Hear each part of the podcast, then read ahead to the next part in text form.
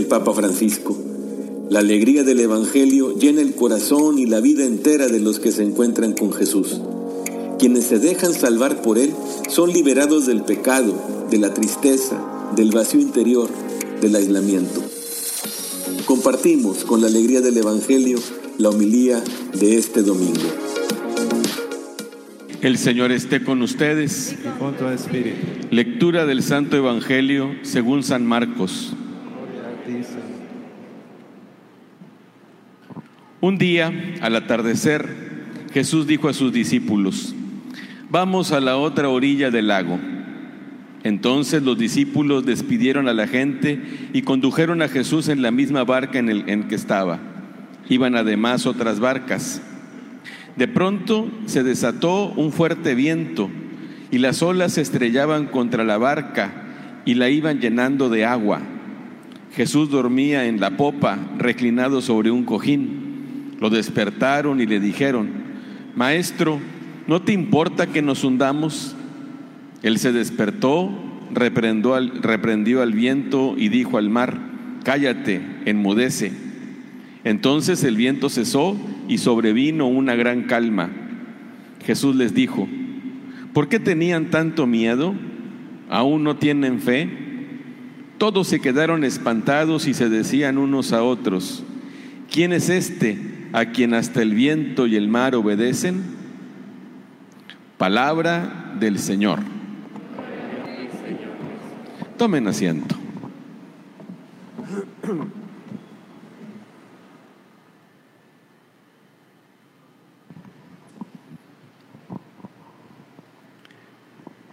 Leyendo y releyendo este pasaje del Evangelio, siempre me ha llamado la atención cómo en medio de esa circunstancia tan difícil para los apóstoles y en medio de este fuerte viento que, desata, que se desata y que eh, arremete contra la barca, podemos nosotros imaginar incluso la escena. Me imagino que a ninguno de nosotros nos ha tocado una cosa semejante no andamos frecuentemente en el mar, en barcas. Sin embargo, la descripción que hace el Evangelio es muy, es muy precisa. Se desata el viento, pega contra la barca, el agua entra dentro de la barca. No era un yate, no era un crucero, era la barca de unos pescadores. Y yo me imagino cómo la barca era levantada, y luego caía otra vez sobre el agua y cómo de repente les llegaba una ola por un lado y luego otra ola por el otro. Estaban asustados. Ellos eran pescadores y sin embargo no tenían la pericia de, de poder hacer nada. Pero lo que siempre me llama la atención es cómo Jesús está dormido. ¿Cómo se puede dormir en medio de ese zarandeo? ¿Cómo se puede dormir en medio de esa, de esa agua que entraba por todos lados? Incluso el Evangelio, Marcos nos hace ver algo, un detalle, que estaba recostado sobre un cojín. Pues ese cojín ha de haber estado empapado, porque entraba el agua, dice, por todos lados y parecía que se hundía. Y Jesús estaba dormido. Yo creo que esto nos tiene que llevar a pensar que más que el hecho en sí, ese es como un símbolo, es como una enseñanza. A mí me impresionó mucho cuando en mayo pasado, el año pasado, el Papa Francisco hizo una oración, una oración en la Plaza de San Pedro, una Plaza de San Pedro pues como nunca se había visto, completamente sola, en la noche con una lluvia y el Papa caminando solo hacia el altar. Y ahí hizo una oración por el fin de la pandemia y utilizó este Evangelio y dijo algo que a mí me impactó. Toda la humanidad estamos en la misma barca y todos estamos sufriendo los azotes, la embestida de esta pandemia. Como en los apóstoles, en aquella barca, pero ahí iban once o doce. Nosotros vamos como humanidad en esa barca y todos, de una u otra manera, hemos sufrido la consecuencia. Y yo creo que más de uno de nosotros, si somos honestos, hemos pensado, ¿por qué no actúa el Señor? ¿Por qué no interviene?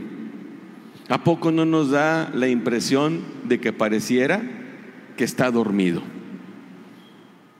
Desde que empezó la pandemia y empezamos a transmitir las misas, todos los días, en todas las misas, le pedimos a Dios por el fin de la pandemia. ¿Por qué no nos hace caso? ¿A poco él no podía despertarse y decirle al virus, cállate, enmudece, déjanos en paz, que desaparezca de una vez por todas? Ha causado mucho dolor, mucho sufrimiento, mucha enfermedad, mucha muerte. Incluso los que han sobrevivido, muchos padecen secuelas, ha habido consecuencias emocionales, no solamente físicas. Las consecuencias han sido también globales en la economía, en el trabajo. Es una situación por la que jamás pensó nuestra, nuestra generación que podía pasar y todos en la misma barca y pareciera que Jesús duerme. Por eso les digo, pareciera más bien un símbolo. Nos da el Evangelio, nos dice el Evangelio algo que es interesante. Los apóstoles van y le reclaman a Jesús. ¿No te importa que perezcamos? ¿No te importa que nos hundamos? ¿No te importa que nos vayamos a morir todos juntos? Fue un reclamo. Un reclamo que a lo mejor también nosotros podemos tener la tentación de hacer. Jesús es poderoso. Él es el creador del universo junto con su Padre y el Espíritu Santo. Por eso Él tiene poder de calmar el viento y de calmar el agua encrespada. Y por eso regaña al viento y le dice al agua, cállate, enmudece. Y sobrevino una gran calma. Yo creo que esto nos da pie a pensar muchas cosas. La primera, qué importante es que en medio de las tormentas siempre creamos con fe sincera, con fe profunda, que Jesús está con nosotros. Que si todos estamos en la misma barca, Jesús también. Él está con nosotros, está viviendo la misma experiencia. Hemos puesto el ejemplo de la pandemia, pero podemos pensar en las tormentas que cada uno de nosotros podemos ir viviendo. Cuando avanza la vida, no es difícil descubrir momentos en los que hemos sido zarandeados, azotados por el viento y que hemos tenido miedo.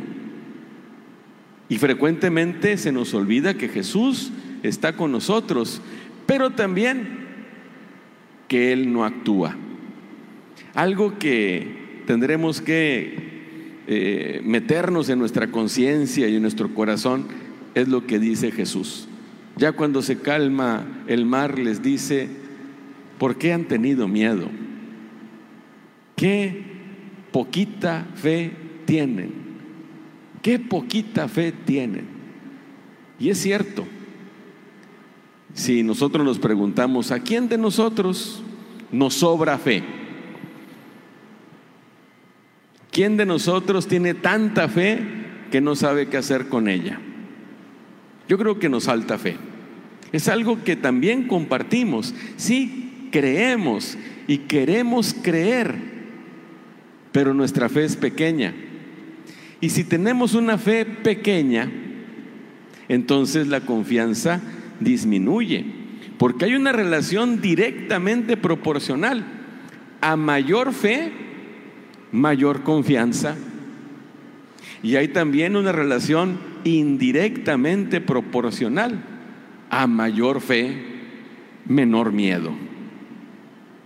Y creo que esto nos debe hacer pensar pues que en la pandemia Dios no ha estado indiferente, Dios no ha estado al margen, Él ha estado actuando. Yo creo que incluso los que han pasado por situaciones especialmente difíciles y tienen fe, pueden dar testimonio de innumerables manifestaciones de la bondad, del poder de Dios, que actúa en medio de la tormenta. ¿A cuántas almas, a cuántos corazones el Señor no habrá fortalecido? ¿Cuántas vidas no habrá consolado? Es un milagro la rapidez con la que han elaborado las vacunas y cómo se han estado distribuyendo. Es fruto del esfuerzo del ser humano, pero yo quiero imaginar que ahí también está Jesús, que está actuando. Y lo más importante, que va a llegar el día en que con el favor de Dios pueda decir en la transmisión, aquí en la misa, ya la pandemia se acabó ya no vamos a tenerla más como intención. Ya se acabó la dispensa del precepto dominical. Ya volvió la calma. Ya volvió la calma. Y yo creo que esa certeza también tenemos que tenerla, porque lo hemos escuchado en el Evangelio. Y viene ese dicho, después de la tormenta viene la calma. Y eso pasa y va a pasar, pero también pasan y han pasado nuestras propias tormentas. Yo estaba pensando, incluso no lo había reflexionado cuando pensaba un poquito en la, en la, en la homilía, pero venía ahorita de la capilla de allá de María Auxiliadora y se, se me vino una, una idea. Yo creo que incluso las personas que estaban intubadas, las personas que sufrieron falta de oxígeno y que finalmente murieron. Creo que el Señor hace, eh, cumple esta palabra y que su muerte fue el final de la tormenta. Porque también llegar a la otra vida es llegar a la calma. Le sobrevino una gran calma a todos los que murieron. Y así se cumple también extrañamente la palabra de Dios.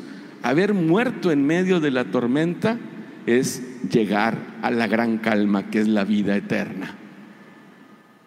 De tal manera que, bueno, esta eh, pandemia yo creo que a mí me ha pasado mucho y, yo creo que a muchos de ustedes también esta pandemia ha hecho que nos acerquemos a la Biblia, a la palabra de Dios, de un modo muy, muy fuerte y muy poderoso. Y hoy es uno de esos días, esa imagen de Jesús dormido en medio de la tormenta. Yo creo que de cualquier manera la oración la tenemos que hacer. Los apóstoles le dijeron al Señor, Señor, sálvanos. Señor, sálvanos. Y hay que seguir orando y esa oración se convierte en grito. Yo digo, nos unimos a la intención de la humanidad creyente. Seguramente se han dado cuenta que digo eso, porque nos unimos a todas las personas de todas las religiones, de todas las religiones, todos los que creemos en Dios, independientemente de la fe que profesemos, le estamos pidiendo lo mismo a Dios. Señor, sálvanos, pero no como reclamo, sino con la certeza de que Él nos escucha, que Él está con nosotros en la misma barca, que Él está ejerciendo su acción y que sobrevendrá una gran calma para todos. Y así no nos cansamos de orar, no de reclamarle, pero sí de orar. Y aunque tengamos miedo, aunque la precaución nos ayuda a vencer este mal, ese miedo no nos domina, ese miedo no se nos sobreviene y nos paraliza, sino que la fe nos permite que vayamos teniendo esperanza y confianza. No dejemos pues de percibir la presencia de Jesús en esta barca en la que vamos. No dejemos de confiar en su absoluto poder, no dejemos de implorarle que venga la, la calma y confiamos que así va a ser. La palabra de Dios es viva, eficaz y más cortante que una espada de dos filos. Ella penetra hasta dividir alma y espíritu, articulaciones y médulas, y discierne las intenciones y pensamientos del corazón. Dios nos bendiga a todos.